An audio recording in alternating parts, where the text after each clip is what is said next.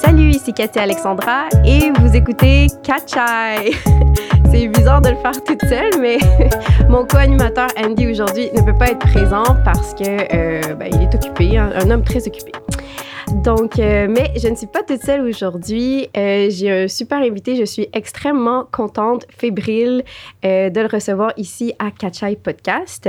Alors, on va, je vais vous l'introduire dès maintenant. Alors, on reçoit aujourd'hui Monsieur Andrés Fontesilla. Bonjour Andrés. Bonjour. Comment allez-vous? Ça va très, très bien. Merci beaucoup d'avoir accepté l'invitation de venir au podcast. Euh, je, on va commencer, en fait, pour ceux qui peut-être qui vous connaissent pas. Euh, présentez-vous en, quelques lignes pour nos, nos auditeurs ou euh, voilà, ben, merci pour l'invitation. Tout d'abord, c'est un grand plaisir pour moi. Je m'appelle Andrés Fontesilla ou Fontesilla mon nom de famille est francisé. Et je suis euh, d'origine chilienne. Ça fait très longtemps que je suis arrivé ici au Québec et je suis député euh, à l'Assemblée nationale du Québec pour Québec solidaire dans la circonscription de Laurier-Dorion, qui sont les quartiers de Villeray et Parc Extension. Voilà, grosso modo, c'est ça, c'est ça qui est moi. Parfait. Mais merci beaucoup. Puis, euh, nos auditeurs, comme à l'habitude, on fait toujours une petite minute, ce qu'on appelle la minute latina, où est-ce qu'on présente une œuvre ou une personnalité de la communauté latinex, parce qu'on veut ici à Catchay Podcast euh, faire fleurir notre communauté. Donc, euh, on demande toujours quand on a un invité que ça soit notre invité, en fait, qui nous propose une œuvre ou un artiste. Donc, je vous redonne la parole là-dessus.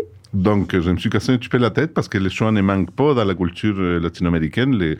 Les grands artistes, les grands peintres, les grands muralistes, les, grands écrivains, écrivaines, etc. Je suis allé euh, vers les plus proches, les plus, les plus concrets. Il s'agit du premier, je pense, euh, livre, je ne sais pas s'il l'appelait roman, de Caroline euh, Dawson, qui s'appelle, euh, non, c'est un roman, c'est écrit Là où je m'éterre, donc ah. euh, aux éditions du Rému Ménage. Ça a été publié il n'y a pas si longtemps, donc euh, c'est une écrivaine d'origine chilienne, elle est prof de cégep, je ne sais pas trop où. Donc voilà, c'est un récit, j'hésite à le qualifier de roman quand même, parce que c'est un récit, un récit autobiographique, en quelque sorte. Je ne l'ai pas fini, mais elle raconte son histoire. Jusqu'à présent, c'est assez, c'est assez, comment dire, assez dur, son histoire euh, de l'arrivée euh, de sa famille d'elle-même en 1986 en tant que réfugié ici au Québec. Donc, euh, ce n'est pas une histoire joyeuse. Son arrivée qui était assez, assez dure et, son intégration à l'école, etc. C'est là que, où, où, je suis rendu. Donc, voilà, c'est les difficultés en quelque sorte d'une jeune fille latino-américaine, fille des de, réfugiés qui ont dû passer à travers tous les, tous les affres de, la vie d'un immigrant, et vivre dans des mauvaises conditions de, logement, et ses parents qui travaillaient tout le temps euh, faisant les ménages, comme tant d'immigrants, elle les voyait très peu parce qu'il fallait que ses parents travaillent. donc euh, voilà, c'est un, euh, un récit autobiographique. Ça, voilà, c'est très très bien écrit. Mm. on voit que Madame Dawson, elle maîtrise parfaitement le français et au-delà du français, la, la, langue écrite. Mm-hmm. et donc c'est d'une beauté assez, assez impressionnante. Et je suis agréablement impressionné par la, la qualité de l'écriture de cette, de cette écrivaine d'origine chilienne qui demeure à Montréal. Parfait. Mais merci beaucoup. J'en ai, je pense que j'en ai entendu parler. Puis, euh, ouais, je pense que je vais aller. Ça va être mon prochain livre que je vais aller euh, acheter. je vous le euh, recommande. Merci beaucoup. Donc, comme à l'habitude, on va mettre toutes les informations dans la description si vous voulez vous aussi vous procurer le livre. Donc, ben, ça part bien en fait sur euh, un thème que je voulais peut-être aborder, pardon, euh, la discussion. Euh, je trouve que souvent, quand on parle ou quand on voit des personnalités politiques, on voit souvent justement comme ben, le député ou c'est comme une image de politique, puis des fois on oublie la personne qui est derrière. Donc, je voulais un peu vous aborder comme ça, de savoir tout d'abord comment vous, vous avez vécu ou comment ça s'est passé, vous, votre immigration ici au Canada?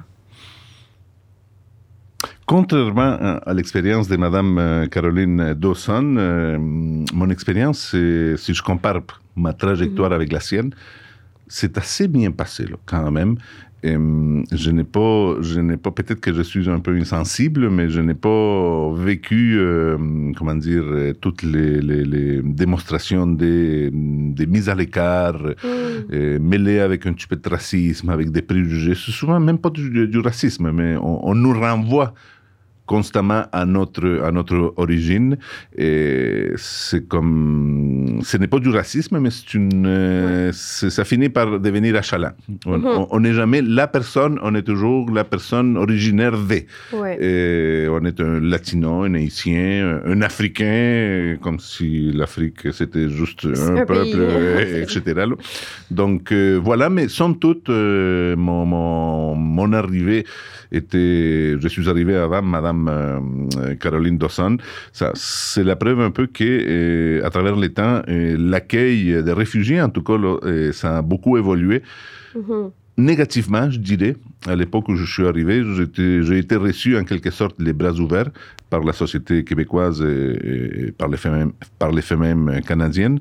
Et, mais quelques années plus tard, là, ça avait changé. J'ai lu mm. l'expérience. Euh, moi, je suis arrivé en 1981 et elle est arrivée en 1986. C'était déjà autre chose et les réfugiés étaient considérés comme des gens à, surveiller, et en tout cas à, à, garder en détention pendant les premiers mois même, et ce qui n'était pas du tout euh, mon cas.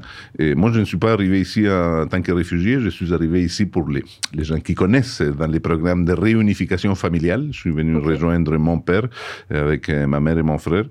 Donc, euh, jeune adolescent, et j'ai été, j'ai été inscrit à l'école. Ça s'est très bien passé. J'ai pas eu d'expérience traumatisante au-delà de quelques, bon, voilà, des, tensions ethniques euh, à l'école secondaire, euh, la polyvalente Saint-Henri, qui est pas loin d'ici, d'où qu'on mm. enregistre cette, cette émission-là.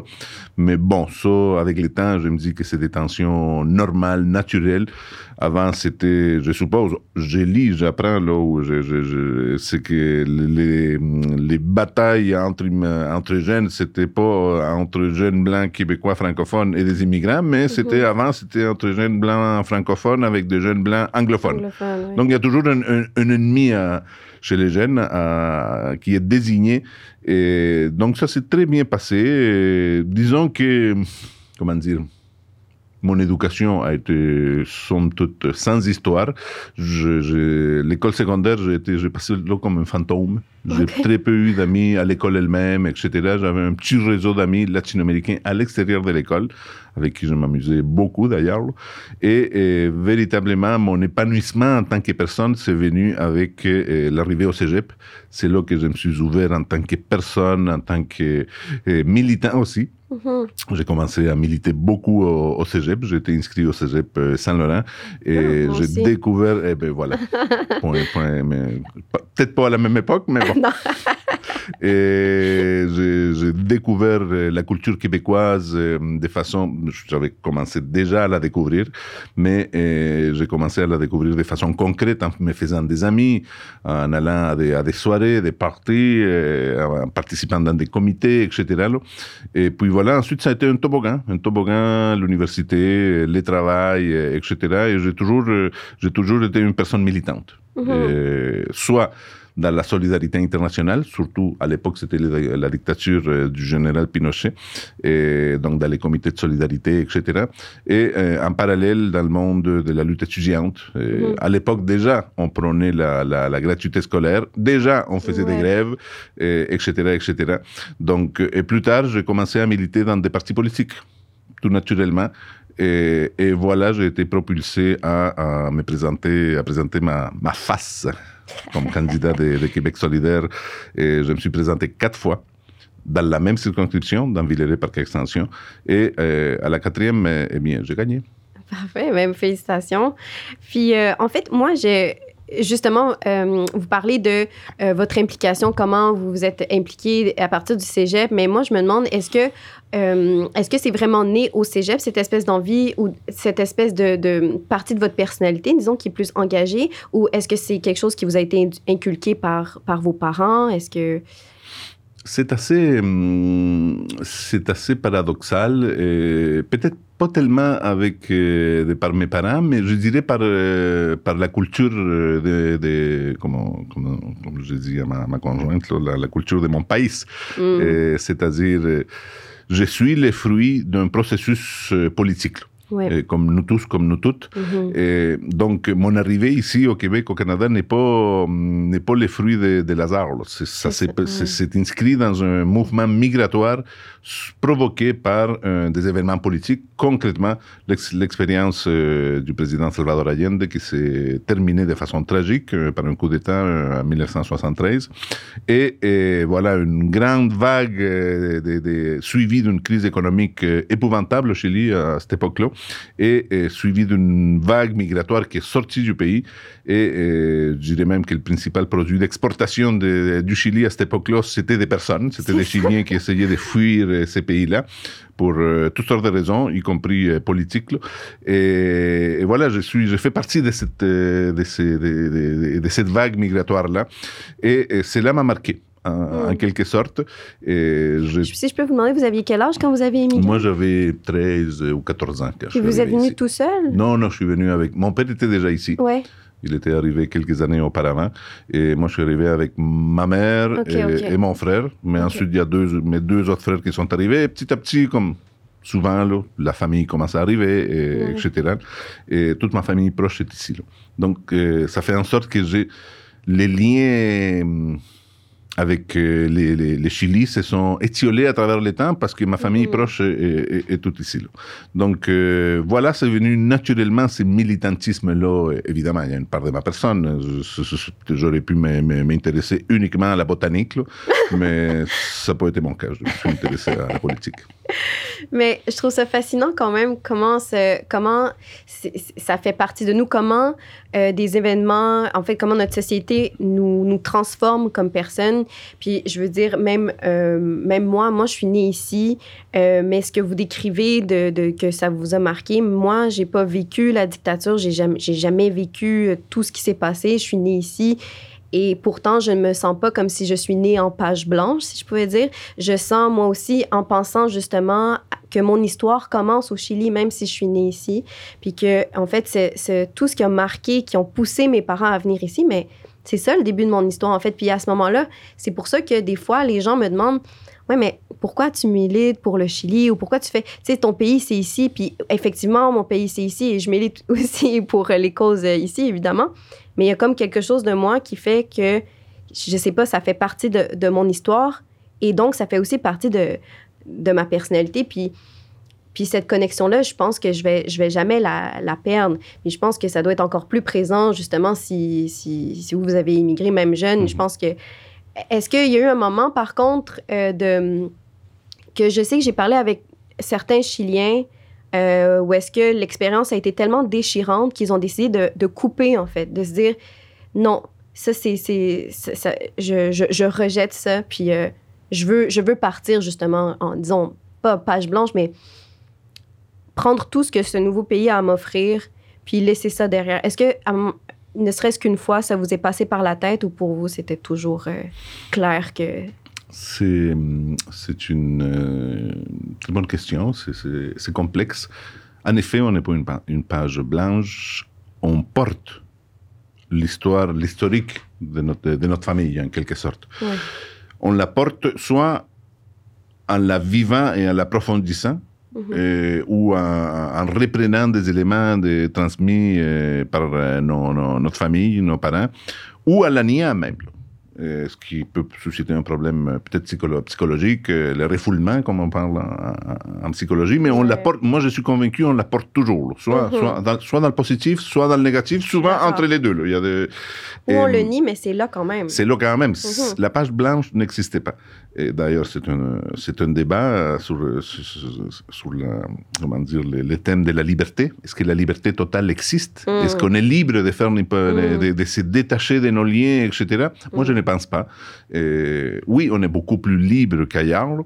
Le, libre arbitre est une, est une, valeur de notre société, mais nous sommes toujours liés par, par des obligations, soit parentales, soit culturelles, soit politiques, etc. Nous sommes toujours attachés à quelque chose qui nous empêche d'être complètement libre. La liberté totale n'existait, pas.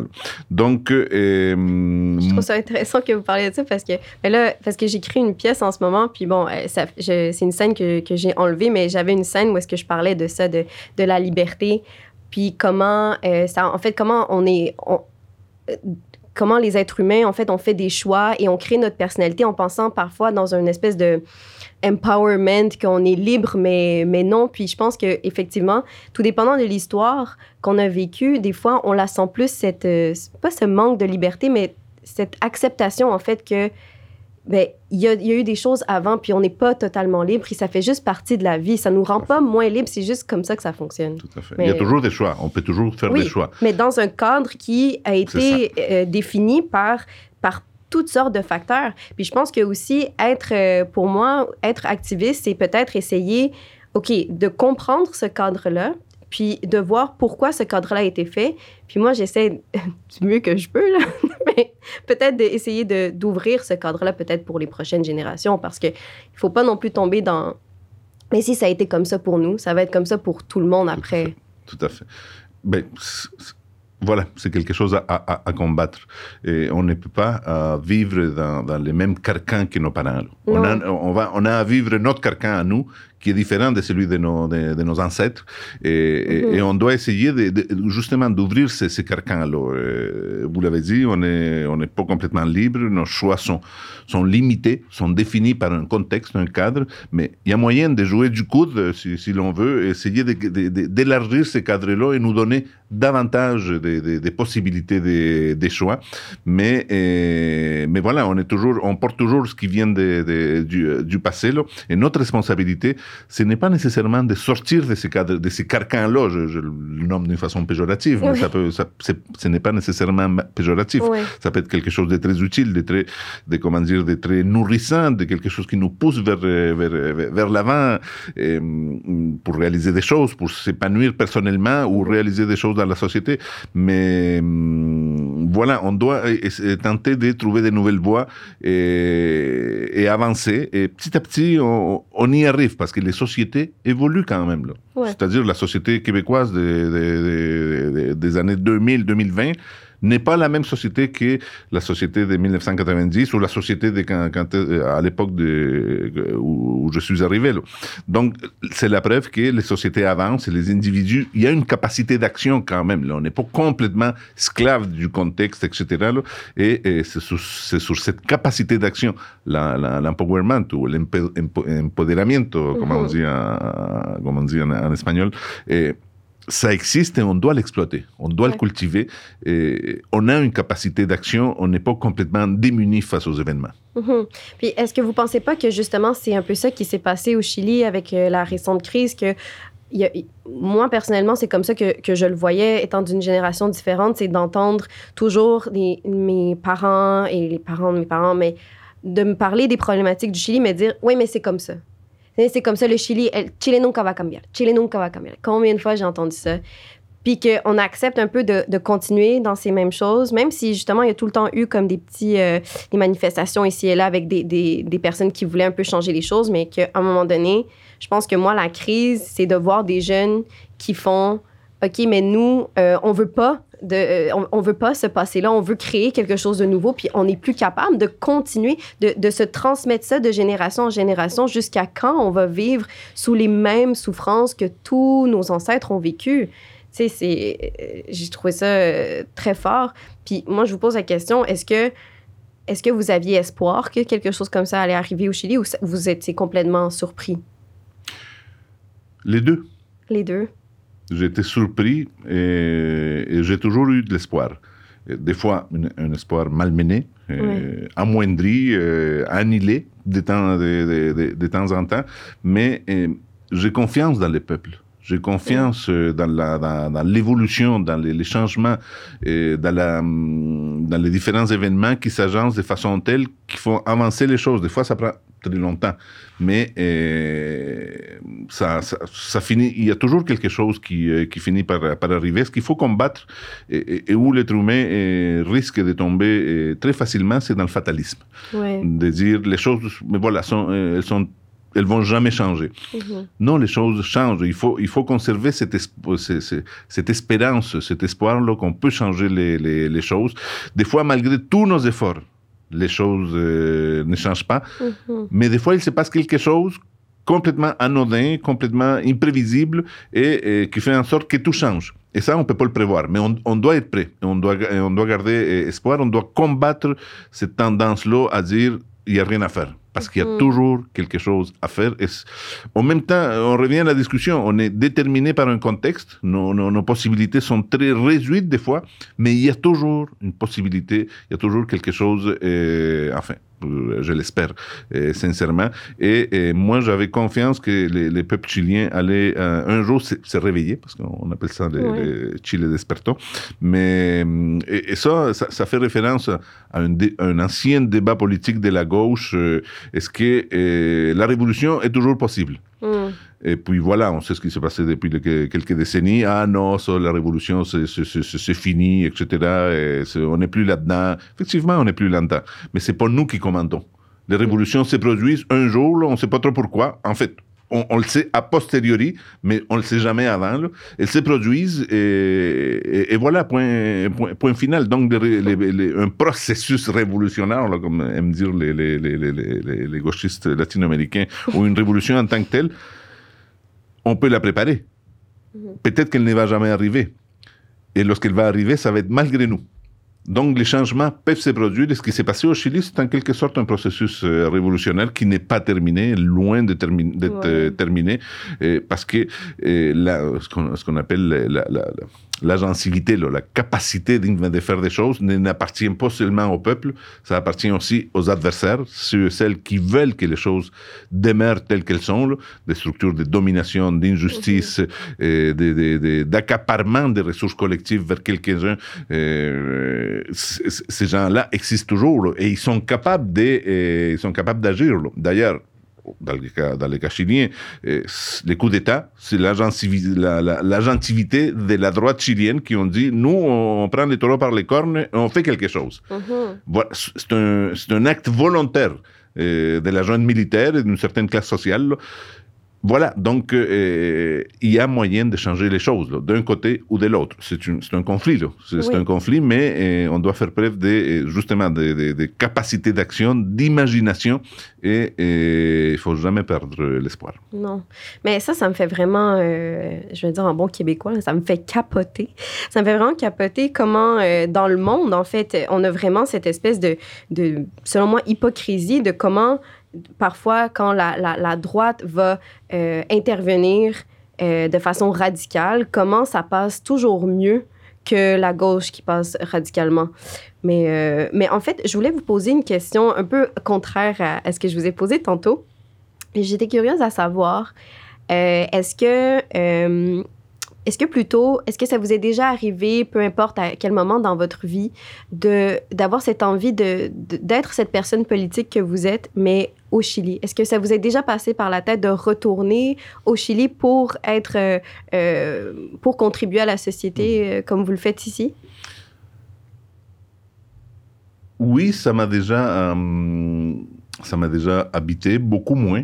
Mhm. J'ai quand même mon âge. Et hum, j'ai évolué à travers, à travers les années. J'ai effectué un, un simili-retour au Chili quand j'étais jeune. Mmh. Et, je me suis rendu compte que ma place, euh, ma place dans ce pays-là n'existait plus. J'étais là en mmh. tant que... Ma place était fermée, là. Ma vie... Et j'avais... Oui, j'avais la, la, famille élargie, etc. Mais je n'avais plus... J'étais là en tant que touriste, en fait. Mm. une personne de passage, même si je suis resté des longs mois. Et, dans une période particulièrement difficile, en, plus, j'ai eu de belles expériences, j'ai profité au maximum de mon, voyage, mais j'avais toujours l'espoir de trouver ma place, de, tenter de me faire une, un, petit endroit qui m'appartient à moi et qui me permet de, qui, est comme une sorte de, strapontin qui me permet d'avancer dans, la vie. Et, je me suis rendu compte que non, finalement, ma place n'était plus là-bas. Et, c'est, en quelque sorte, c'est un coup de maturité. Mhm. Et, en tant que les immigrants, les gens issus de l'immigration vivent souvent cette, cette, cette situation-là, ces problèmes-là, ils, ils pensent qu'ils vont toujours revenir qu'ils vont toujours se, réinstaller au pays, dans le bled, etc. Mais, euh, mais ils, y réussissent très rarement, très rarement. Et lorsqu'ils le font, ils vivent en tant que, ben, un peu partagés, un peu écartelés en deux pays. Ils font Ici au Québec, c'est facile. Et même les Québécois les font. Ils vivent six mois, les mois d'hiver dans, le pays, et c'est six mois ici. Mais le temps passe, et cette proportion-là commence à s'inverser. Ils vivent de moins en moins de, du temps dans le pays, euh, les bleds, euh, dans le pays d'origine, et de plus en plus ici parce que notre vie est ici. notre, notre base socio-économique est, ici aussi. À moins qu'on réussisse, il euh, y, en a qui ont réussi. Moi, j'en connais des, jeunes comme moi qui se sont qui sont retournés au pays et se sont réinstallés, ils ont fait leur vie là-bas. Puis c'est tant mieux, je les félicite et je suis très content pour ces, pour ces gens-là. Mais moi, ça a été une autre trajectoire et il y a beaucoup de gens comme moi, je ne suis pas les, les, les, les seuls. Mais il y a toujours cette. Moi, à travers les années, là, de moins en moins, j'ai fait de ma vie ici, j'ai fait de la politique ici, j'ai fait ma, ma, ma, ma, ma carrière ou ma, ma trajectoire politique ici. Donc euh, voilà, je, j'ai arrêté de j'ai fondé une famille ici. Et lorsqu'on mmh. fonde une famille, c'est beaucoup plus difficile de vivre euh, dans le pays d'origine parce qu'il y a des enfants qui, euh, qui demandent l'attention, euh, qui demandent une permanence, une projection dans le futur, etc. Donc on a une responsabilité. Et de, moins en moins, j'ai ce sentiment, ah, si j'avais fait ma vie ailleurs. Des fois, ça m'arrive. Ah oui. Mais c'est un exercice purement hypothétique. Qu'est-ce que je serais devenu? Mm. Mais c'est un grand point d'interrogation. J'arrive même pas à m'imaginer qu'est-ce que je serais devenu. Euh, des fois, je me pose la question est-ce que, j'aurais pu être député au Chili? Mm. Mais il n'y a pas de réponse. Peut-être. Peut-être, mais voilà, je vis ma vie ici. Et à la fin, j'essaie d'être assez pratique. Hein. Je vis ici, je fais ma vie ici, je fais ce que j'ai à faire, et puis euh, le reste, là, c'est des, des rêves, des, rêveries, mm. sans plus. Ben, c'est sûr que pour moi aussi, je me dis que même si on vient de là, par exemple, si comme vous qui, qui êtes né là-bas, de retourner, c'est quand même recommencer. Même si on. C'est comme si cette coupure-là. Euh, bon, on garde certaines bases, je veux dire, la langue, certains euh, repères de culture, mais il y a comme quelque chose à recommencer. Et aussi, euh, personnellement, en tout cas, par exemple, moi, dans mes valeurs politiques, sociales, économiques, ici au Québec, le, le, contexte bon, politique en ce moment, je ne sais pas tant pour mes valeurs, mais disons que en, de façon générale, ce que je peux trouver en politique ici s'accorde beaucoup plus à mes valeurs que euh, le Chili. En fait, c'est comme si justement je reculerais au Chili parce que c'est comme si, ben, au Chili, il faut déjà que je les amène au niveau que je suis habituée, moi, de vivre au Québec. Déjà là, ça, c'est ça serait la base, c'est juste de se rééquilibrer par, par rapport à nous parce qu'il y a tellement de choses qu'on a compris ici que, qui n'est pas encore arrivé là-bas, puis hmm. que je, leur souhaite. Puis, bon, moi, euh, euh, c'est sûr que j'y pense des fois, euh, surtout durant la crise. Je dirais des fois, je disais, bon, je prends un billet, je m'en vais là-bas, puis on me dit, tu vas aller te faire tuer. Je, je m'en fous. Mais, ouais. Mais je trouve qu'il y a quelque chose de très intéressant que vous avez dit, puis c'est quelque chose que, que, pour moi est une évidence, mais j'aimerais ça vous entendre là-dessus. Par rapport à. On parle beaucoup d'intégration euh, des immigrants, l'intégration, ou pour certains, euh, l'assimilation, peu importe. Euh, mais pour moi, quand on est une personne immigrante ou enfant d'immigrant, l'intégration à la culture a un impact tellement plus grand que qu'est-ce qu'on peut penser parce que selon moi, c'est absolument impossible d'avoir un projet de société ou d'être engagé dans une société à laquelle on ne se reconnaît pas. Donc, je trouve qu'on on, a, souvent tendance à critiquer, par exemple, les jeunes euh, immigrants que euh, on, on s'intéresse pas à la, politique québécoise ou on va pas s'engager, par exemple, dans tout ce qui est de l'indépendance du Québec ou des choses comme ça. Mais à leur défense, moi, je me dis, mais si on pense que ça, on n'est fait pas partie de cette société-là, pourquoi on voudrait aller changer les choses? Pourquoi on voudrait aller s'engager? Donc... Tout à fait. il y a un, mot qu'on utilise, peut-être moins aujourd'hui, mais ce qu'on appelle l'exclusion. Mhm.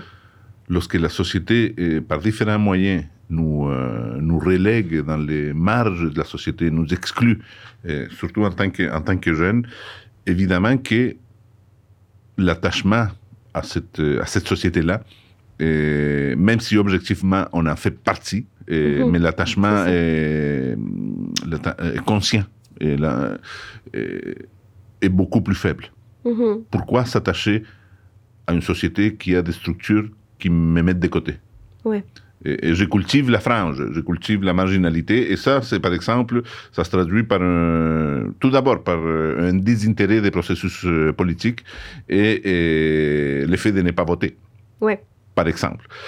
Et donc, pour moi, je trouve ça euh, tout à fait normal. Donc, euh, par exemple, les taux d'absentéisme dans la société actuelle, les taux d'absentéisme, de, de, de, oui, de, qu'est-ce que je dis là, d'abstention. Abstention. oui, absentéisme, abstention, est, très élevé. Ça traduit euh, le fait que certaines franges de la population ne croient plus au système politique ne croit plus à nos institutions, à, la possibilité euh, donnée par notre, notre appareil euh, démocratique de faire avancer la société. Et voilà, elle ne vote pas. Mais cela ne se, traduit, ne se traduit pas que par l'abstention, c'est traduit par, euh, chez les jeunes, des, un peu d'attachement aux règles, aux lois. Ça, peut se traduire par la délinquance juvénile ou par des, comment dire, des, des modes, etc., qui sont carrément qui essaye de, de, trouver, euh, de se mettre à part de la, société. Et, effectivement, il y a une, des carences, des, failles dans, ces processus migratoires. Moi, si je vois ma, vie, ma trajectoire, et je trouve que je considère que j'ai été quand même bien intégré. Et cela m'a permis d'arriver là où je suis euh, maintenant. Mais il y a beaucoup de gens qui ne croient pas à cette possibilité-là.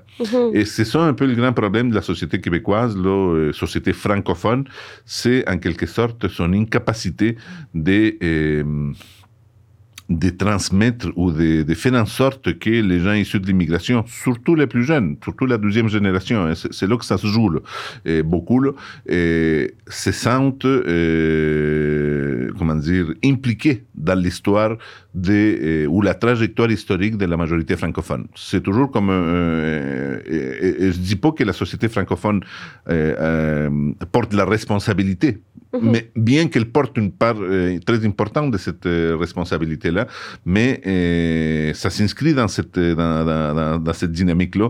Par exemple, que dans des termes politiques, très politiques, les, les, les communautés issues de, l'immigration, en général, votent massivement contre la, la, possibilité d'indépendance du Québec.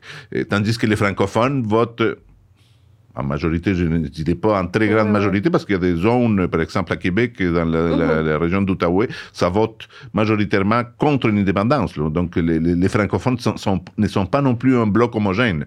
il faut se battre contre cette, cette, cette tendance à homogénéiser les groupes. C'est-à-dire les Haïtiens ne sont pas tous pareils, les, les, Chiliens ne sont pas tous pareils, les Québécois non plus ne sont pas tous pareils, et les Canadiens encore moins.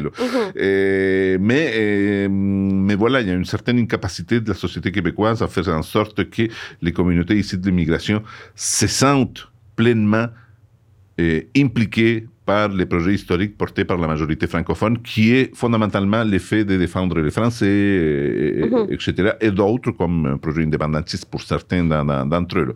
Et, je trouve, je trouve qu'il y a là un échec qui se manifeste beaucoup aujourd'hui dans la dynamique euh, politique, où euh, il y a des dans laquelle il y a des tendances, euh, ce que j'appellerais du nationalisme identitaire.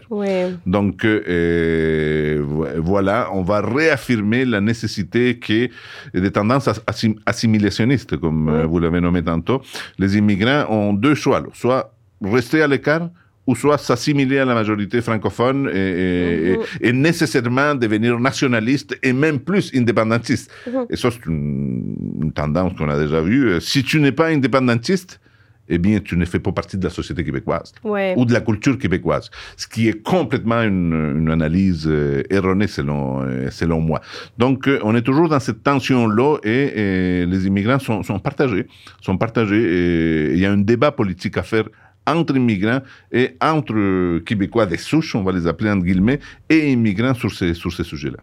Oui, ben il y a une séparation, puis euh, totalement euh, comprenable, parce que je, reviens à ça. Moi, par exemple, si... euh, je pense à moi. Moi, je me souviens quand j'étais jeune, j'étais en, bon, j'étais entourée de gens. Moi, j'ai vécu beaucoup de, de racisme et de, d'exclusion qui faisait que moi, je me sentais justement pas partie de, de la société québécoise. Et je me souviens que euh, quelqu'un dans mon entourage qui était très nationaliste, très pro-blanc, euh, même je sais pas pourquoi elle me parlait, mais euh, et puis elle me parlait de ça, de l'indépendance. Puis elle était comme, mais là, pourquoi toi?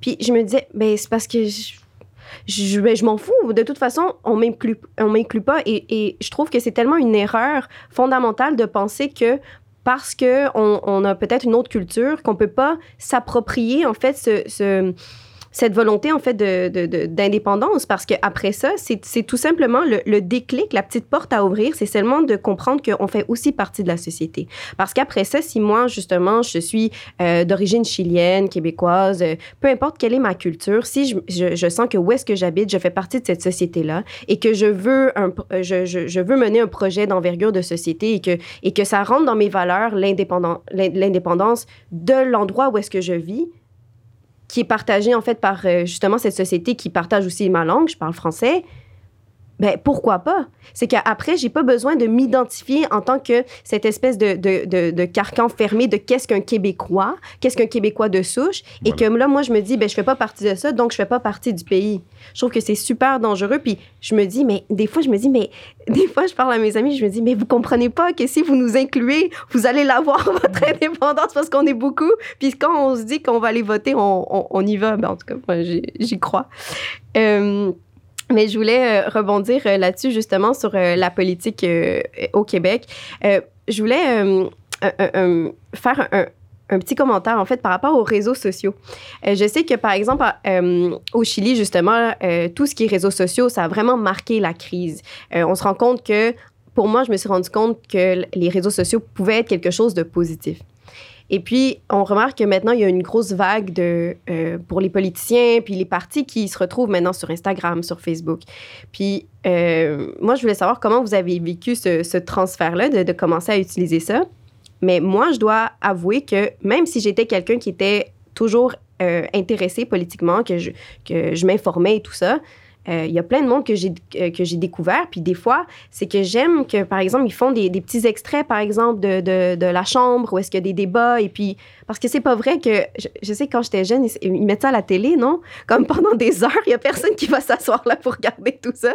Mais d'avoir des extraits, comme je vous ai vu souvent, puis je partageais vos choses, puis j'étais comme, ah, mais c'est tellement pertinent. Puis même si j'avais déjà cette idée-là, j'avais l'impression que je vous connaissais plus, puis que j'avais justement ce contact-là qui que, comme j'avais euh, abordé cette discussion-là, plus humaine. Qu'est-ce que vous, comment vous voyez ça, vous, cette espèce de contact-là avec, euh, avec le peuple, en fait? Via les réseaux sociaux. Via les réseaux sociaux. Mais je suis en train de, de, de préparer mon entrée euh, TikTok. Ah oui? c'est une blague. C'est une blague.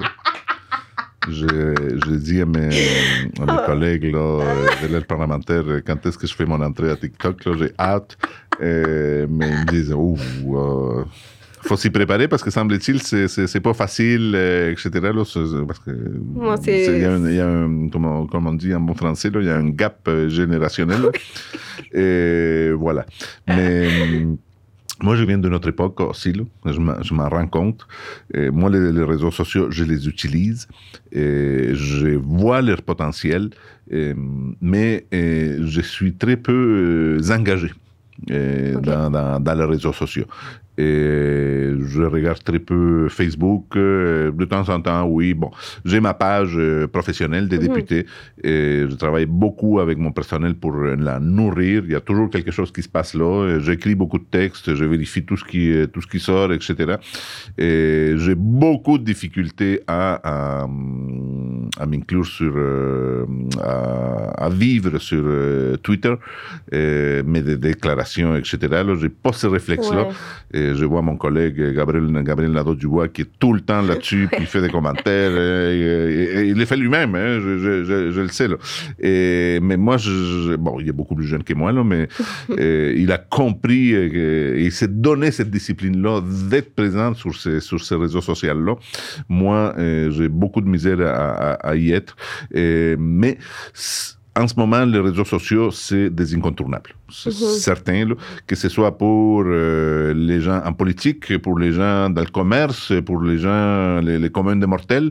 Et voilà, c'est on ne peut pas vivre en tout cas, en tant que politicien, on ne peut pas vivre sans les réseaux sociaux. Mhm. Donc, il faut les investir, non pas minimalement, il faut les investir, je dirais pas non plus de, d'une euh, comment dire, à outrance, mais il faut les investir de la bonne façon. Ouais. donc, il faut trouver sa voie. Il ne faut pas non, non, plus nécessairement imiter tout ce qui se fait, etc. Il faut trouver sa voie là, qui, est, qui est propre. Parce que les gens les sentent. C'est, euh, comment dire, lorsqu'on copie ou. Euh, c'est pour ça que. Quand c'est plaqué. Et voilà. Euh, j'ai vu des politiciens, des politiciennes essayer de faire une entrée à TikTok, puis ça a été lamentable. et donc, voilà, si on y va, il faut y aller avec un, bon concept et, ne, pas se déformer soi-même parce que les gens sentent ça. Et moi, je suis pas prêt à rentrer à TikTok. Peut-être qu'un jour, je vais l'être, je sais pas. Mais voilà, sur Facebook, j'ai trouvé ma place, j'ai trouvé mon ton, etc. Et il faut, il faut. Aujourd'hui, il y a quelque chose qui est très hum, favorisé par les réseaux sociaux, comment je pourrais l'appeler, c'est la fameuse authenticité. Oui. il faut, et moi, je, par exemple, je, le vois, la publication qui marche le plus à Facebook, là, ce serait lorsque je suis en, euh, je suis en train de cuisiner euh, chez moi. un moment intime là, où, où je suis avec, mes, mes, avec ma famille, mon enfant, en train d'avoir du loisir. C'est ça que les gens aiment. les réseaux sociaux, c'est en quelque sorte une porte, une fenêtre sur l'intimité des gens. Mm-hmm. et, je fais une publication politique avec des, des, des, des paroles super profondes, puis il y a très peu de gens qui l'aiment. Bon, il y, en a il y a toujours une certaine quantité. J'ai fait une, j'ai fait une photo en train de, de, de, de, préparer un plat avec une bière, là, puis c'est un succès fou. Là, je me dis, mais voilà, c'est ça la planète dans laquelle on vit. Il faut jouer ces jeux, malheureusement. Moi, j'ai moins tendance à le faire. Mais bon, il faudrait que je me mette euh, plus. Euh, je pourrais exploiter davantage les réseaux sociaux. Il y en a plusieurs. Là. Il y a Facebook, Instagram, euh, Twitter ou TikTok, peut-être un jour. oui, ben, mais ce que vous dites, en fait, c'est général. Hein, parce que moi, je vis la même chose. C'est fou. En plus, on dirait que que Facebook ou peu importe l'application, on dirait qu'il sait, je sais pas, comme qu'est-ce que tu écris, parce que moi aussi, tu sais, je fais beaucoup de... de, de, je, je, publie beaucoup de choses plus, plus engagées. Un, deux. Je vais faire une petite blague avec mon, téléphone euh, quand je sors au restaurant. J'ai 80 vues ou comme là, les gens sont comme moi. Mais voyons donc. Mais, mais d'un autre côté, pour comme euh, monsieur, madame, tout le monde, je comprends, mais il y a quelque chose, par contre, au niveau des politiciens que je trouve.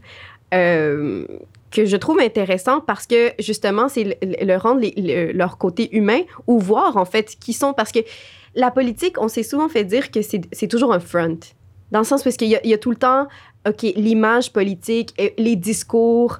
Bon, sans accuser personne, mais bon, notre premier ministre, euh, Justin Trudeau, qui fait des discours. Et, et, des fois, moi, je l'écoute et je me dis, mais il est très bon. Il est bon pour faire qu'est-ce qu'il fait parce que si j'étais pas informée de certaines affaires, je me dirais ah mais il a, il a raison.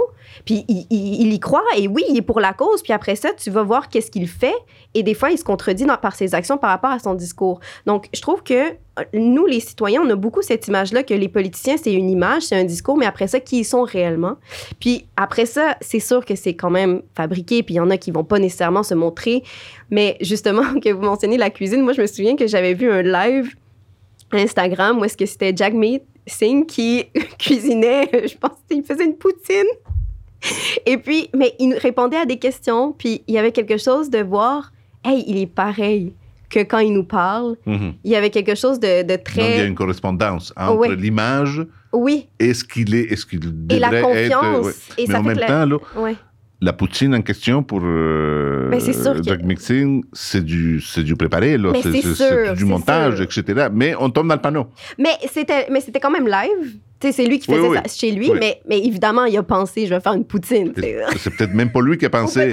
C'est son équipe de communication qui ont dit, on va montrer ton côté, ton côté humain, tu vas être dans ta cuisine, tu vas faire telle blague, tu vas le faire comme ça, mais comme là, comme ça. Moi, je voulais y croire.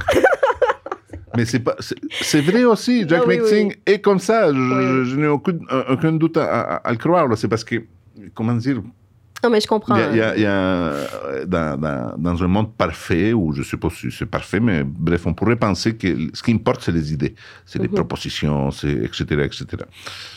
Mais plus j'avance, moi, je me dis que c'est important, mais c'est peut-être secondaire. Ce qui importe, c'est la relation affective, émotive qu'on réussit à, à passer euh, entre les personnages politiques et son public.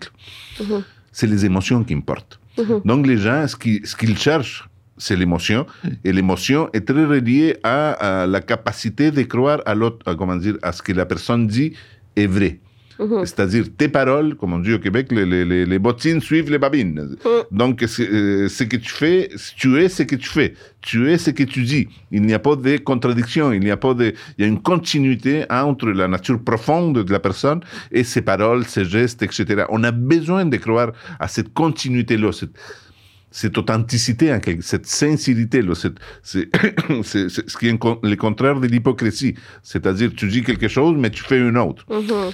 Donc, c'est pour ça que on se fait attaquer constamment. Aussi, on se fait attaquer, ma, collègue Catherine Dorion, donc elle a, ah pas longtemps après avoir été euh, élue, et, elle a été attaquée euh, par des journalistes, euh, je pense, du Journal de Montréal en particulier, là, parce qu'elle s'était acheté avec son père, enfin, s'était acheté une voiture, je dirais pas la marque, je vais pas faire de la publicité, là, mais une voiture, une voiture là, un peu puissante.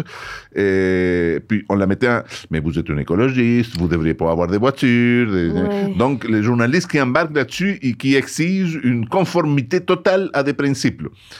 Et, et mais je pense que Catherine a gagné la, cette bataille-là parce qu'elle a dit, écoutez, on n'est pas tout à fait parfait, cohérent tout le temps, etc. Et oui, je me suis acheté une voiture parce qu'on sort souvent avec plusieurs enfants, on s'envole loin, on a besoin d'une voiture puissante, etc. Et, mais voilà, le public exige cette continuité entre ce qu'on est et, ce qu'on ce qu'on dit et on veut sentir la personne, on veut la, la, la, la sentir dans le sens émotionnel parce que c'est ça qui nous fait aimer, ne pas aimer, agir ou ne pas agir ce n'est pas nécessairement les calculs rationnels, etc. -hmm. euh, en, économie, on parle, dans le temps, on parlait beaucoup des les calculs rationnels, là, que les acteurs économiques, y compris les êtres humains, font des calculs euh, très rationnels. Mm -hmm. C'est pas vrai. Les individus, lorsqu'ils font, sont confrontés à des choix économiques, l'irrationnel, l'affectif, euh, ce qui n'est pas rationnel, joue un rôle très, très important. Au fond, avant, avant d'être euh, avant, avant d'être des êtres rationnels, nous sommes des êtres d'émotion. Mm Mais on va devoir euh, terminer euh, très ah. bientôt. Donc, euh, mais en fait, av avant de vous poser euh, ma dernière question, euh, je voulais tout d'abord, en fait, vous remercier. Ben, d'être venu ici, oui, mais d'être la personne que vous êtes, impliqué comment vous êtes et, les, les et euh, euh, tout ce que vous faites en fait pour la société. Non seulement ça, mais je, vous, je veux que les gens, euh, pour moi, vous êtes un exemple de le Québec que je souhaite. Ce qui veut dire un, un Chilien qui a immigré ici, qui a gardé sa connexion en fait avec, avec son pays d'origine, mais qui s'est complètement intégré, disons, au Québec parce qu'il y a eu cette ouverture-là des Québécois, mais lui aussi a, pris cette porte-là. Et ce qui fait que maintenant, quand vous vous engagez, pour moi, souvent, quand maintenant, et moi, je suis artiste, donc je le vis beaucoup, cette espèce de quota de la diversité, où est-ce qu'on pense qu'encore là, ce n'est qu'une image. Mais non, parce que moi, je le vois en vous, qui est de, eh bien, en tant que, que, que personne immigrante, c'est pas juste, oh, ben, on a un député, euh, racisé. C'est pas ça. C'est que vous avez une un, connexion. Un c'est ça. Non, c'est pas du tout. C'est que vous allez avoir encore plus à cœur, sans dénigrer les autres, mais les, injustices sociales, parce que venant d'un pays comme le Chili, comment ne pas être affecté par ça?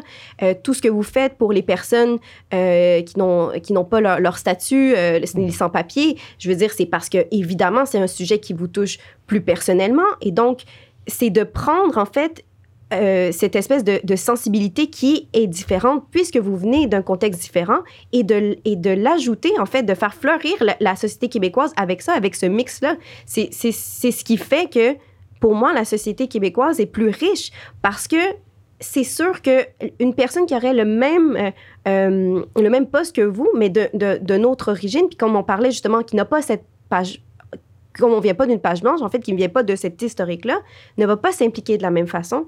Et moi, ce que j'ai vu aussi beaucoup, puis que je me fais souvent critiquer, euh, critiquer, euh, bon, moi, je ne le prends pas la critique, mais je trouve que les gens chiliens, on est des gens très passionnés et très investis politiquement, qu'on le veuille ou non.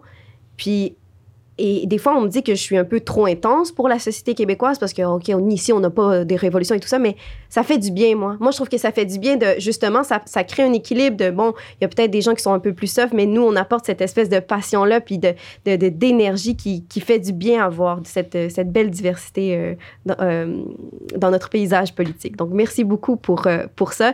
Et, et, justement, je voudrais vous poser comme question, une petite question.